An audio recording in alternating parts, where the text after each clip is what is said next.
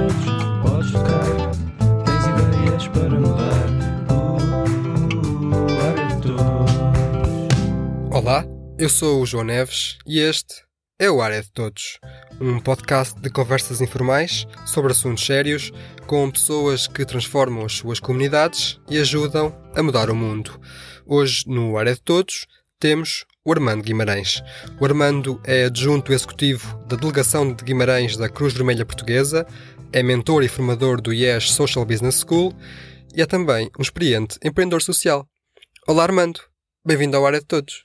Obrigado, obrigado eu pelo convite. É um prazer enorme estar aqui contigo e também poder, de alguma forma, eh, fazer parte de um conjunto de pessoas que tu já tiveste a oportunidade de, de entrevistar e ter cá, que eu muito admiro e que, cujo trabalho eu acho que é, que é fundamental. E, portanto, obrigado eu pelo convite. Ora, essa. Também acho que tive a oportunidade e o prazer de conhecer aqui pessoas muito, muito interessantes e, e, e que motivaram também, em parte, uh, uma parte do, do, meu percurso profissional e, e, pessoal. Mas, uh, Armando, eu fiz alguma pesquisa sobre ti e percebi que foste professor de filosofia, foste jogador de futebol profissional, foste uhum. gestor administrativo de uma empresa de construção, coordenador pedagógico de uma editora, e corrija-me se estiver enganado, não sei se falta alguma coisa, mas se calhar outras coisas que eu não faço ideia. Um, uhum. como, é que, como é que se explica, ou como é que justificas um percurso que é fascinante, mas é também, uh, sei lá, atribulado ou, ou, ou irregular? Pois, isso é uma boa questão. É uma questão que eu ao longo dos anos me fui fazendo. Eu acho, acho uma coisa, acho que por mais que possa parecer isso, eu, a sensação que eu tenho é que ele nunca foi, na verdade, atribulado nem, uh, nem ao acaso. Ou seja, para mim sempre foi muito claro aquilo que eu queria. Eu sou licenciado em Filosofia, a minha área de formação base é Filosofia. Portanto, eu sou professor de filosofia e foi exatamente por aí que eu comecei. Eu comecei a dar aulas de filosofia, porque curiosamente a primeira escola onde dei aulas foi na, em Águas Santas, no Porto. Eu tirei, eu tirei o curso na Faculdade de Letras da Universidade de Porto. Mas percebi, por mais que eu gostasse de dar aulas, percebi que não tinha vontade, nem estava disposto a abdicar de uma das coisas que me apaixonava, que era jogar futebol. Portanto, eh, foste generoso quando disseste que eu joguei futebol profissional. Efetivamente, eu joguei 23 anos de futebol. Eh, em alguns, em, eh, em, grande parte deles, sobretudo em sénior, nos campeonatos nacionais, ainda que as equipas onde eu, onde eu estava eram amadoras, embora jogássemos com equipas profissionais, porque eu continuava a ter o meu trabalho, continuava, uh, eu estudava e jogava futebol, e eu continuei, passei a trabalhar e continuei a jogar futebol, mas efetivamente, e portanto foi generoso da tua parte, agradeço. Mas para mim sempre foi claro que eu não tinha disponibilidade nem queria uh, andar a viajar pelo país todo, uh, a procurar horários curtos, com, com condições que nós sabemos que os professores hoje em dia também ainda vivem. E, portanto, a filosofia para mim sempre foi uma ferramenta de trabalho. Eu sempre olhei para a filosofia porque era uma coisa que eu gostava muito, ainda hoje me atrai, me seduz, e, e, e, via como uma ferramenta de trabalho, não como um modo de vida, uh, neste caso na docência. Terminado o, uh, a licenciatura, uh, a, minha faculdade, a Faculdade de Letras da Universidade de Porto, nomeadamente o curso de Filosofia, tinha um projeto de intervenção na altura e de gestão de carreira, tinha uma relação com empresas locais do Porto e surgiu a possibilidade de eu, da área da filosofia, e trabalhar para a FAPLAN, que é uma empresa na área de gestão de projetos na área da construção civil, e que, na altura, o diretor, eh, para mim era um visionário, o engenheiro Gonçalo Sousa Soares, e ele queria pessoal de filosofia na gestão e a pensar a empresa, porque eles basicamente eram arquitetos, engenheiros, e ele queria na parte administrativa fazer isso. Então eu fui, fui fazer uma, uma formação, um processo de capacitação na área de gestão administrativa e fui para gestor administrativo da empresa, onde estive lá aproximadamente três anos, onde era uma pessoa de filosofia no mundo da construção civil, coisa que eu adorei fazer, aprendi imenso numa área absolutamente dispar daquilo que eventualmente no início eh, alguém poderia achar, Exato. desde gerir, eh, gerir um, obras, estar a gerir equipas, estar a, a, montar e a gerir estaleiros, portanto, foi, inclusive, cheguei, nós éramos representantes da, da Acora Morim, na construção dos hotéis da Acora Morim, que são, e portanto eu fiz parte também dessa equipa na gestão de fornecimentos, portanto era uma coisa, apaixonei-me, adorei o trabalho que fiz, só que chegou um determinado momento eu achei que, que tinha que aprender outras coisas. E então fui tirar um mestrado, saí, fui tirar um mestrado em Filosofia da Educação, especializei-me em Filosofia da Educação e surgiu a oportunidade de trabalhar para a Porta Editora, na altura como consultor pedagógico, na altura para os manuais do primeiro ciclo, coisa que eu também fiz e gostei muito de fazer. E em simultâneo comecei a abraçar com maior propriedade a área do voluntariado na Cruz Vermelha Portuguesa, em Guimarães, onde fui convidado para, para criar a Juventude da Cruz Vermelha e, um, e tive a coordenar a, a Cruz Vermelha. Depois uh, os projetos foram criando volume e eu fiquei, fui convidado para ficar como adjunto executivo da delegação, portanto saí da Porta Editora e fiquei a tempo inteiro na, na, na Cruz Vermelha. Por acaso é uma coisa que a esta distância me orgulha, porque eu estava confortável na Porta Editora em termos salariais e eu propus também a, à delegação, eh, neste caso à Cruz Vermelha, que eu criaria dentro de um ano, criaria o meu próprio posto de trabalho e, e financiaria uh, e suportaria, criaria, arranjaria projetos para financiar esse mesmo custo. Como é que fizeste isso? É, como? Sim, é, é, como é que fizeste isso? Isso parece uma postura confiante e arriscada, se calhar. Era as duas coisas. Portanto, eu despedi-me, saí da Porta Editora uh, e aqui na Cruz Vermelha, na altura, uh, era um valor residual. portanto, nem um terço daquilo que eu tinha, oferia na, na partitura, mas eu acreditava muito naquilo que estávamos a fazer e acreditava que podíamos fazer coisas diferentes, crescer, e a verdade é que um ano e meio depois de estar na Cruz Vermelha a tempo inteiro, eh, não era só o meu posto de trabalho que estava garantido, mas eram mais dois, portanto éramos três a tempo inteiro. E, eh, e pronto, e fomos construindo, portanto eu tive todo um percurso muito alargado na Cruz Vermelha, de aproximadamente nesta primeira fase cerca de 10 anos. Entretanto, por diferentes razões e incompatibilidade de visão institucional com a direção da altura, eu optei por sair e, uh, e fui trabalhar para, para a Associação de Porto Paralisia Cerebral, onde estive como responsável da ética organizacional, estive a trabalhar também na questão de, da área da inovação e empreendedorismo e, portanto, e, um, e fui fazendo todo este percurso. Uh, em simultâneo também comecei a ser mentor do IES, a ser formador do IES, a investir mais na, na área da inovação e empreendedorismo social. E a verdade é que, para além de outras organizações das quais ainda hoje eu faço parte como voluntário, uh, fiz parte da, da, da criação e sou um dos cofundadores de, de, algumas organizações, nomeadamente na área da deficiência, por exemplo, a Cerci Braga, entre outras organizações, das quais ainda faço parte, sou Presidente da Assembleia Geral. E, portanto, toda, todo o meu percurso profissional foi feito sempre com, com diferentes áreas de intervenção e nunca focado apenas num projeto, porque eu acredito que é fundamental que nós possamos beber outras experiências, conhecer outras realidades. Eh, no meio disto tudo, ainda fui tirar um mestrado de Economia Social, portanto, fiz um mestrado de Economia Social, criei uma empresa que tenho, consultoria e de escape game. Eh, e, portanto, na área, também trabalhei muito e trabalho na área da responsabilidade social corporativa. Mais recentemente, eh, voltei à, à Cruz Vermelha de Guimarães, não primeiramente como presidente, entretanto, a delegação teve um volume de trabalhos gigantescos, teve um crescimento muito grande nos últimos dois anos e foi-me proposto eu passar a gerir a organização a tempo inteiro, porque já carecia de um gestor a tempo inteiro.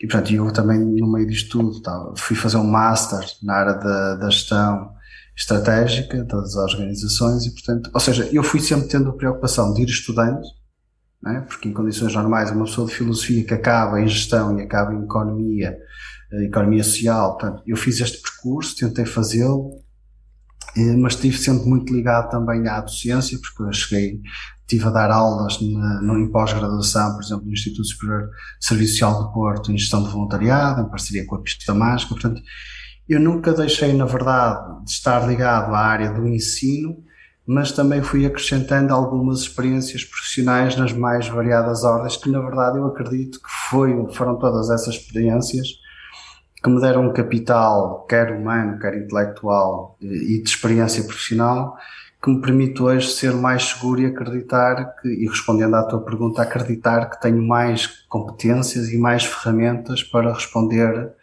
de forma mais eficiente e eficaz a alguns desafios profissionais que possa vir a abraçar. Sim, sim é muito curioso porque uh, antes de conhecer assim a, a talha em talha uh, esse percurso parecia-me um, um, pouco, lá está, como eu falei, atribulado ou, ou irregular, mas agora percebo que faz, há um fio condutor que, embora possa não ser óbvio, ele está lá. e, olha, Armando, nós temos uh, vários amigos em comum e praticamente eles, praticamente todos eles me falam da, da tua capacidade, e agora percebo, da, da, tua capacidade de fazer muitas coisas ao mesmo tempo. Como é, como é que se faz, como é que se faz isto? Como é que se gera o, o tempo? Sabes, eu, eu, eu tenho sempre alguma dúvida uh, em perceber se isso, é, se isso é um elogio ou não. Ou seja, pessoas, porque tradicionalmente nós vemos que quando uma pessoa faz muita coisa ao mesmo tempo, alguma coisa não faz bem. Não é? Uh, isto é, um, é uma premissa, é um pressuposto, é um preconceito que, que muita gente usa. A verdade é que sim, eu, eu, tenho e vou fazendo várias coisas ao mesmo tempo e eu consigo fazer fundamentalmente porquê? Porque eu acredito, acho que tenho uma boa gestão de tempo e acho que permite-me em modéstia e eu dedico muito a tudo aquilo que faço, com verdadeira paixão e só faço aquilo ou hoje em dia já me permito só fazer aquilo que verdadeiramente me apaixona e onde eu acho que vou acrescentar alguma coisa. Caso contrário, quero aprender, prefiro aprender. Eu gosto de aprender, adoro aprender, adoro estudar. E, portanto, e todo o meu percurso, quer pessoal, quer profissional, vai estando balizado nestas premissas, que é ou vou aprender, ou vou estudar, quero saber mais e depois quero tentar perceber como é que isto se concretiza. E, e portanto, e neste sentido, e, e também vai em conta daquilo que eu te havia dito, que é, eu acredito plenamente que se nós formos capazes de nos podermos envolver em diferentes projetos, sejam eles de voluntariado ou não, eu sou voluntário em diferentes organizações, hoje em dia sou mais voluntário dirigente do que propriamente eh, um voluntário ativo no, no, sentido de estar a desenvolver algum projeto em concreto, eh, mas eh, é escolher muito bem aquilo que me dá prazer, onde eu acredito que vou acrescentar valor, porque se eu não for acrescentar valor eu não vou. Portanto, não, não, não acredito nisso. E, portanto, e é gerir e priorizar uh, as oportunidades e os desafios e os projetos que aparecem. Agora, uma boa gestão de tempo é fundamental e ser muito profissional naquilo que se faz. Eu comprometo-me e não posso falhar. E tento não falhar com as pessoas porque há este compromisso, há este comprometimento eh, nas mais diferentes ordens de, de, desenvolvimento de cada uma das organizações. Portanto, para mim é fundamental a ética profissional. Uh, e, e se calhar também por causa disso é que me convidaram agora para ir dar aulas na Universidade do Minho, exatamente na área da ética profissional, junto de alunos de, de, de quer licenciatura, quer mestrado, portanto, mais uma coisa, não é? Mas, e ter a plena consciência das tuas capacidades, das tuas limitações. É? E saber dizer não. Eu aprendi a saber dizer não. Eu não sabia dizer não. E, e depois fui percebendo que, que, também saber dizer não é importante. Há limites, não é? Porque eu também sou pai, também sou, sou, sou marido, sou, eh, sou companheiro, portanto tenho também a minha vida familiar, tenho a minha vida social, gosto muito de jogar futebol com os meus amigos, de fazer desporto, jogar paddle, portanto, e não abdico dessas coisas. Portanto, eu tenho que encontrar tempo. Também já ouvi dizer que gostas muito do, do Vitória. Uh, percebo, uhum. percebo e, e partilho.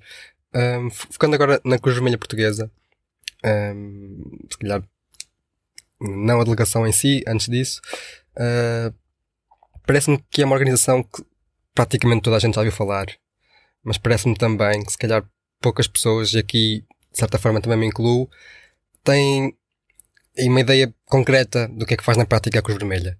Portanto, um, uhum. concordas com isto? E, e, o que é que faz na prática, neste caso, a delegação de Guimarães? Sim, repara, a, a Cruz Vermelha tem, tem esta particularidade, é provavelmente a maior organização humanitária do mundo. É? Estamos a falar, a Vermelha deve estar em cerca de 192, 193 países, portanto, e tem um, um espectro de atuação vastíssimo, vastíssimo, eh, que vai desde a área do ensino de socorrismo, portanto, a área do ensino, temos a área da saúde, temos a área da emergência, temos a área da intervenção social, portanto, é vastíssimo. E, portanto, mesmo em Portugal, eu agora não te posso precisar, mas somos cerca de 160, 170 delegações e estruturas locais. Portanto, estamos a falar a nível mundial cerca de 100 milhões de, de voluntários e colaboradores, pessoas envolvidas. A nível de Portugal devemos ter à volta dos 10, 12 mil. Não te posso precisar estes números, mas são números aproximados. E, e, portanto, e a área de intervenção é muito grande. Tradicionalmente é provável que, dependendo também porque as estruturas locais têm muito que ver com as áreas, sobretudo geográficas, dos conselhos. Por exemplo, Guimarães só há uma Cruz Vermelha, portanto, é, há algumas exceções, mas regra geral é isso que acontece. Uh, depende também, e as pessoas vão conhecendo mais a Cruz Vermelha também dependendo dos projetos que localmente são feitos. Naturalmente que depois a Cruz Vermelha é, é é dos, está sob um dos três, cinco símbolos mais conhecidos em todo o mundo. Portanto, a Cruz Vermelha tem um peso muito forte em termos institucionais, né? quer a nível nacional, quer a nível mundial.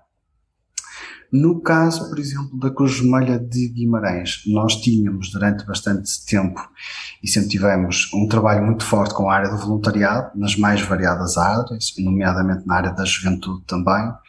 Desde a pandemia, eh, nós, eu acho que nós tivemos a, a capacidade de perceber, porque que a pandemia também podia ser uma oportunidade institucional para nós, porque por mais ridículo que isto possa parecer, a verdade é que há oportunidades também neste momento, nestes panoramas de crise uhum. também podemos ter oportunidades. E nós rapidamente tentamos perceber quais eram as áreas, o que é que nós fazíamos bem, o que é que nós sabíamos fazer e onde é que nós podíamos acrescentar valor na resposta às pessoas uh, mais vulneráveis. Porque esse é o foco da Vermelha, ok? É o poder da humanidade, é estar junto do, das populações mais vulneráveis e tentar sempre dignificar cada uma das pessoas, respeitando a dignidade humana, aliviando a dor e o sofrimento. Este, se eu te quisesse transmitir aquilo que é a missão da Cruz Vermelha, eu diria desta forma. E, portanto, nós localmente, onde é que investimos? Sobretudo a três, quatro áreas fundamentais. Nós já tínhamos projetos e temos projetos na área da inovação empreendedorismo social, nomeadamente na área da literacia digital, na promoção do voluntariado jovem e também eh, nesta, aliado à literacia digital, conforme eu te estava a dizer, com a nossa comunidade criativa de inclusão digital, e depois intervimos numa área que era a área no apoio às pessoas em situação de sem-abrigo. Portanto, e aqui nós conjuntamente com o município, eh, porque é comum as pessoas não saberem, mas a Cruz Vermelha Portuguesa deve ser das poucas organizações neste caso não governamentais, mas que são auxiliares dos poderes públicos, portanto, é da nossa natureza jurídica e está estatutariamente definido. E, portanto, nós trabalhamos muito com, em parceria com o município e criamos um centro de acolhimento de emergência social para pessoas em situação de sem-abrigo, que não havia eh, em Guimarães e que passou a haver e que ainda hoje eh, está em funcionamento e, portanto, felizmente tem corrido e temos sido capazes de dar uma resposta muito eficiente e eficaz a esse nível. Entretanto, apostamos e criamos equipas, quer móveis, quer fixas, uh, para aumentar a capacidade de testagem Covid, que foi fundamental, como devem ter ouvido, nomeadamente nas escolas, uh, nas mais variadas, uh, lares de idosos. Portanto, fizemos todo esse trabalho. Foi, ainda é um trabalho muito grande, agora com menor dimensão. Trabalhamos muito também na área da capacitação e sensibilização para os cuidados a ter agora em processos pandémicos, nomeadamente em organizações, eh, e, foi um trabalho muito forte que fizemos. A par disso, também investimos na área da saúde, na área da emergência, na área do transporte de doentes, eh, e portanto, e, e a organização foi crescendo e foi aproveitando estes espaços que ou onde as respostas que existiam eram insuficientes ou onde não existiam, nós fomos tendo a capacidade de ir criando respostas. E depois uma área fundamental, que é uma área que nós, eu acredito que somos verdadeiramente bons, que é na gestão do voluntariado. Portanto, nós gerimos toda a rede municipal de voluntariado de resposta à Covid, também tivemos um processo de vacinação. E, portanto, e, e tudo isto permitiu-nos crescer, portanto, em termos uh, de organização localmente. E, portanto, hoje em dia, para além dos apoios, também fazemos as eventos esportivos, nomeadamente ao Vitória Sport Clube, conforme dizias, é uma das minhas paixões, e, sem o qual eu não me identifico. Falar de, de Armando e não falar de Vitória não, não é possível. E, e, portanto, ou seja, e, e, fui fazendo todo, fomos fazendo todo este trabalho, todo este processo, e hoje em dia acho que estamos a conseguir solidificar algumas áreas de intervenção. A equipa cresceu imenso, estamos também com, com, com projetos na área do Gabinete de Apoio ao Cuidador, eh, na, por exemplo, Guimarães é a cidade amiga das crianças, onde nós também temos um foco relevante, estamos também num processo de consórcio com refugiados, eh, de acolhimento de refugiados, portanto, e, e, fazemos sobretudo um trabalho também muito na área do socorrismo infantil-juvenil, e portanto há toda uma panóplia de intervenção, como podes perceber, como a Cruz Vermelha tem esta capacidade de ir tocar em diferentes áreas de vulnerabilidade, é perfeitamente lógico que nós uh, vamos desenvolvendo alguns projetos, portanto, trabalhamos com pessoas desempregadas, com, com mulheres desempregadas com mais de 55 anos, portanto, há todo um, um, há todo um conjunto de projetos que nós vamos desenvolvendo, procurando sempre satisfazer as necessidades que estão diagnosticadas a nível, neste caso, conselho, que é a nossa área preferencial de intervenção.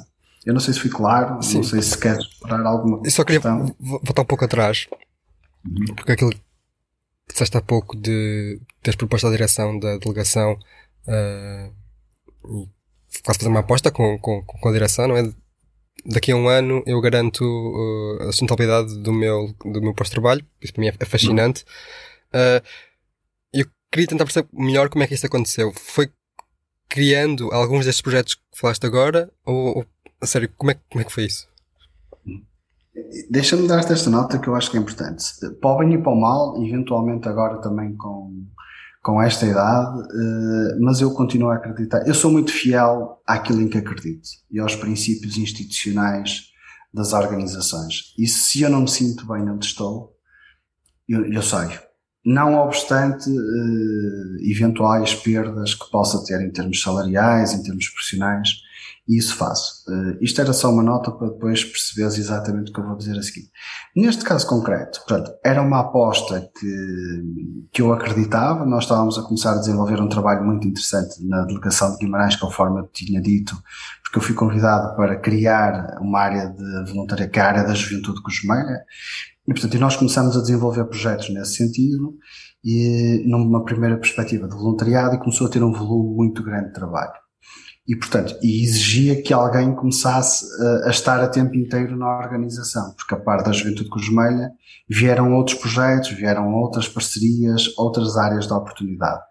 E, portanto, eu propus exatamente isso e disse à direção da altura, isto há mais de 15 anos, disse, eu saio do trabalho onde estou, vós dais-me um valor, eh, conforme eu te estava a dizer, é um, era um terço daquilo que, que, eu, que eu oferia na altura, eu venho para Guimarães, volto à minha cidade, porque eu vivia no Porto, eu estudei, enquanto estudei e trabalhei, eu vivia no Porto, embora viesse a Guimarães praticamente todos os dias, mas, e, eu disse, pronto, eu quero apostar nisto porque eu acredito na Cruz Vermelha, eu acredito no, no, trabalho que podemos desenvolver. E, portanto, o que é que fomos fazendo? Fomos ganhando alguns projetos, fomos fazendo algumas candidaturas e ganhando alguns projetos que nos, que nos permitiu ter financiamento para suportar os custos com as pessoas, eh, fomos angariando mais associados, fomos angariando e criando outras lógicas de diversificação de fontes de receita, fomos criando projetos que nos permitia ter fontes de receita que depois iam suportar os custos com os projetos de voluntariado e com os gestores que nós queríamos que fossem profissionais. E, portanto, nós fomos criando aqui uma lógica de modelo de negócio que não obstante termos um conjunto de projetos que nós sabíamos que os beneficiários dificilmente conseguiriam ter condições para nos pagar, fomos encontrar junto de outros parceiros um, e, e, esta capacidade financeira e criar sustentabilidade na própria organização. E, portanto, e foi passado um ano, um, já tínhamos criado condições financeiras para, para nos pagarmos a três pessoas. E estávamos três pessoas a tempo inteiro. Acho, acho, acho fascinante. Nessa altura já, já conhecias este conceito do, do empreendedorismo social? Que penso que há 15 anos devia estar a nascer, não sei bem. Inicialmente não, confesso-te que não. Uh, então como é que descobriste? Como é que tiveste contacto com, com, com ele? Recordo que as primeiras as primeiras pinceladas, se me permite a expressão, começamos a ter foi num projeto que nós ganhámos no âmbito do, da EDP Solidária um, e, e começou-se a falar. Entretanto, uh, eu comecei a ouvir a falar da área da inovação e empreendedorismo social e disse para mim mesmo, ok, eu quero aprender isto, quem é que em Portugal é a melhor organização a fazer isto na altura? E é, o que não significa que não seja agora, que eu acho que é uma, se não é a melhor, é uma das melhores e comecei a pesquisar, fui à net e vi IES, e vi Bootcamp de Inovação e Empreendedorismo Social do, do IES, que, que, na altura ainda era feito em Moçambique, ainda não havia em Portugal. E eu mandei um mail a dizer, eu quero saber como é que se faz isto, quero participar, e, e o pessoal do IES na altura disse, olha, isto é Moçambique, não sei o quê, tens de pagar as despesas. Disse, mas eu continuo interessado. Uh, quero saber exatamente o que é que isto é. E, pronto, e foi a partir daí. Só que, entretanto, depois o IES começou a fazer bootcamps em, em Portugal e, naturalmente, eu fiz em Portugal, até porque os custos eram, eram grandes, eram consideráveis, não é? Com as viagens e tudo. E, e foi a partir daí. Portanto, eu comecei a entrar aí, comecei a conhecer eh, as dinâmicas, comecei também a conhecer melhor o IES. Na altura também havia um projeto da Santa Casa da Misericórdia do Porto com o Heller Sampaio, que eu acho que era o BIS, o Banco de Inovação Social, acho que era assim que se chamava. E portanto, eu fui começando a conhecer o ecossistema, começando, depois fui fazer o ISEP uh, a Cascais, com, a, com, com, com o IES, e portanto, e a partir daí uh, nunca mais deixei de estar ligado ao IES, e, e este ecossistema onde depois, felizmente, me deu muito além de grandes amigos e grandes amigas, ensinou-me muito e deu-me experiências inesquecíveis e, portanto, ainda hoje uh, estou nesta área. Provavelmente a profissão, se é que se pode considerar uma profissão mais uh, comum dos convidados e das convidadas do Área Todos, é, é empreendedor social. Uh, e no primeiro episódio, logo na estreia, tive, tive aqui um, um grande amigo meu, o João Araújo, que também também se pode considerar empreendedor social, e ele dizia uma coisa que eu acho que agora se aplica a ti na perfeição, que é, ele dizia que antes de ser empreendedor social já, já o era, ou seja, ele já fazia isto sem lhe dar este nome, sem, sem, sem conhecer o conceito. E parece-me que é, o, que é um caso semelhante ao teu. O que é que achas? Sim, é, na verdade, eu acho que sim, eu acho que sempre tiveste a vontade de querer fazer coisas. Portanto, e, e, perceber como é que as coisas que eu fazia, primeiro, podiam ajudar uh, as outras pessoas e podiam, hoje em dia fala-se muito da questão do impacto. Eu, para mim, era, na altura, era mudar a vida das pessoas, poder melhorar em alguma coisa. E, e portanto, e foi, foi exatamente assim. Portanto, e, um, e eu tenho, por exemplo, algumas das pessoas que estiveram aqui contigo já, que são grandes amigas minhas, dizem, ah, tu és um verdadeiro empreendedor social. Eu digo, não, vós é que sois os verdadeiros empreendedores sociais. Mas, na verdade, eu acho que, que tem projetos fantásticos. Eu não tenho nenhum projeto, eh, eu não tenho nenhum projeto, por exemplo, como o Transformers ou como o Vintage for a Cause, agora, que eu tanto admiro, como, mas a verdade é que eu acho que de alguma forma, dentro daquilo que me é possível, vou contribuindo.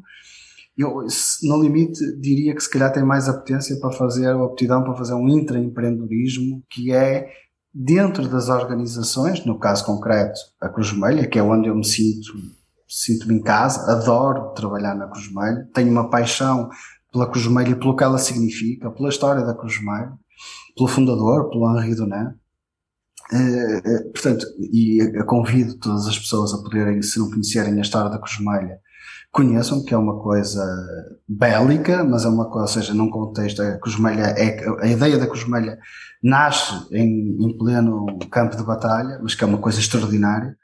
Uh, e, e, portanto, e, um, e eu fui fazendo, fazendo este trabalho e gosto muito, eu não consigo estar parado, acho que já percebeste isso, não é?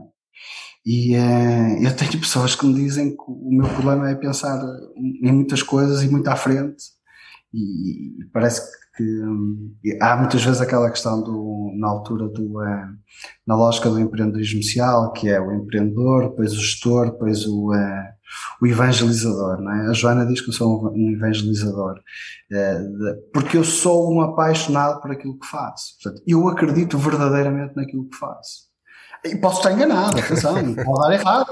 E muitas vezes já deu, já, já meti o pé na poça e já fiz grandes asneiras. Eu tive uma empresa que foi um desastre, portanto, ou seja, também aprendi com isso. Também cometi erro, custou-me dinheiro, custou-me, saiu-me de, uh, teve perdas financeiras, muito trabalho e correu mal, pronto, uh, correu mal, mas também é bom isso acontecer porque na altura não achei que fosse nada bom, mas hoje em dia também aprendo muito com isso e aprendi com os erros.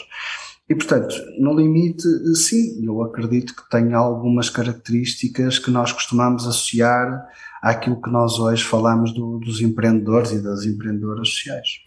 Tu referiste uma coisa que eu tinha aqui planeado para, para conversarmos, que é o intraempreendedorismo. Eu não, eu não, não lhes ia chamar isso, mas acho que é um, é um excelente termo, eh, porque tenho observado, que acho que não tenho grandes dados estatísticos para comprovar, mas tenho observado que dentro das organizações tradicionais uh, da área social, nomeadamente IPSS, uh, mas também dentro de outras organizações grandes e até multinacionais, uh, um aumento deste interesse pelo, pelo empreendedorismo de impacto, pelo empreendedorismo social, que ainda bem parece-me está a dar lugar à, àquele termo que também já falaste da responsabilidade social que muitas vezes uh, tem esse nome, é muito bonito, mas não está associada a uma, a uma vontade intrínseca de, de, da mudança.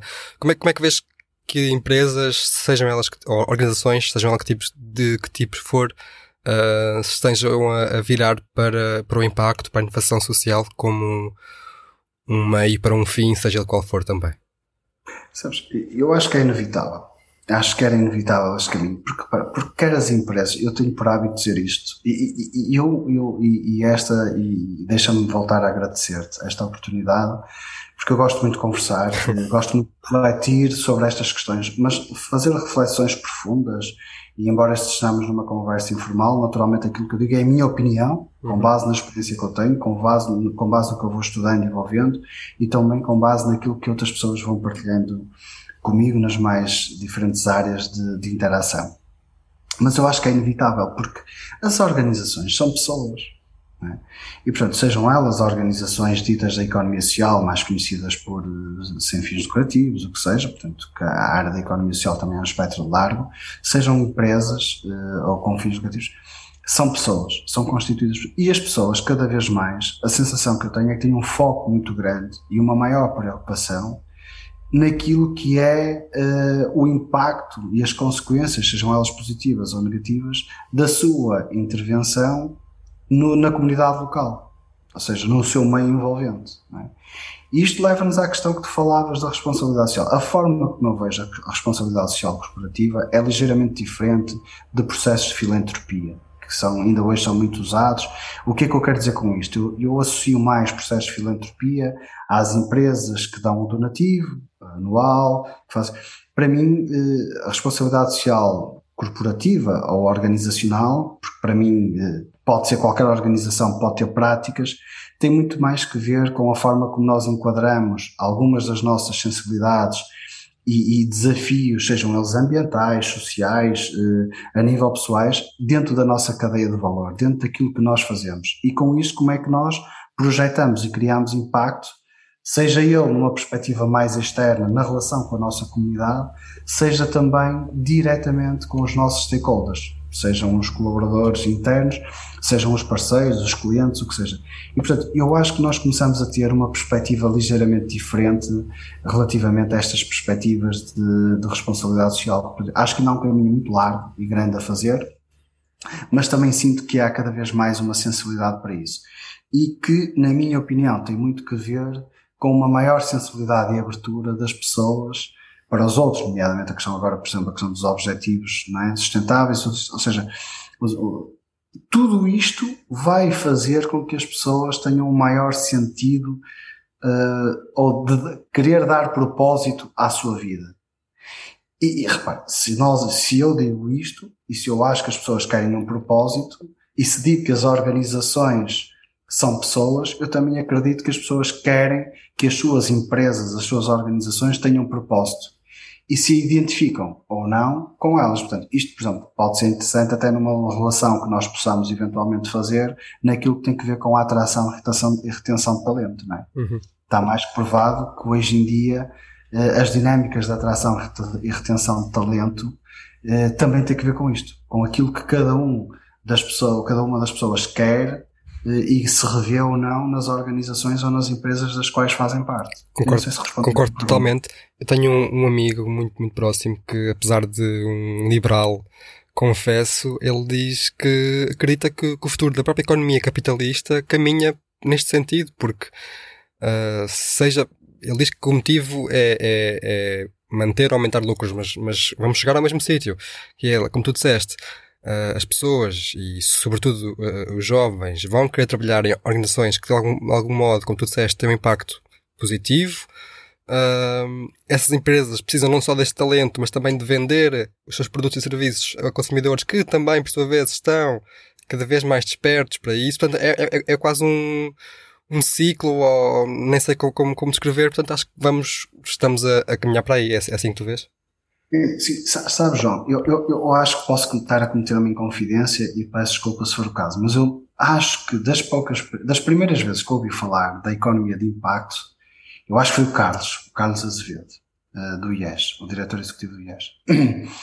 E, uh, e, e, na verdade, é, eu sinto mesmo que nós estamos a passar para uma economia, como tu falavas, de capital, de capitalistas, para uma verdadeira economia de impacto. O que é que isto quer dizer? Quer dizer que, independentemente da natureza jurídica da nossa organização, nós temos verdadeiramente que criar impacto. Por exemplo, eu sou um defensor absoluto de que é ridículo, na minha opinião, acharmos que as organizações ditas sem fins lucrativos não devem ter proveitos e não devem ter, se quiseres, lucro ou o que seja, devem ter, e é importante é que ele sirva para reinvestir na organização, ou para criar novos serviços, uhum. ou para melhorar as condições e os serviços que temos, ou até mesmo para melhorar as condições dos seus colaboradores e das suas colaboradoras. Porque uma das maiores dificuldades que nós temos é precisamente atrair e competir com, por exemplo, o mercado dito lucrativo, em termos daquilo que é retenção de profissionais.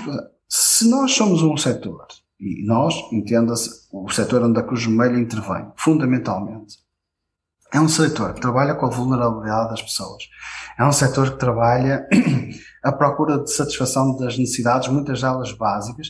Nós, se possível, temos de ter os melhores profissionais connosco. Mas os melhores profissionais também exige ou traz consigo um conjunto de exigências. Se Exato. nós não criarmos condições para responder a estas exigências, portanto, nós vamos criar aqui num ciclo, como tu dizias e bem, vicioso, mas um outro ciclo, que é um ciclo de, de, de não, eh, desculpa-me a expressão, eu não sou muito fã, mas de não empoderamento, de não capacitação, porque o nosso trabalho deve ser contribuir e permitir e criar condições para que as pessoas criem ferramentas e sejam capazes também por elas próprias de melhorar as suas condições, porque só assim é que conseguem diluir as necessidades e as vulnerabilidades que têm e mudar a sua condição, seja ela qual for.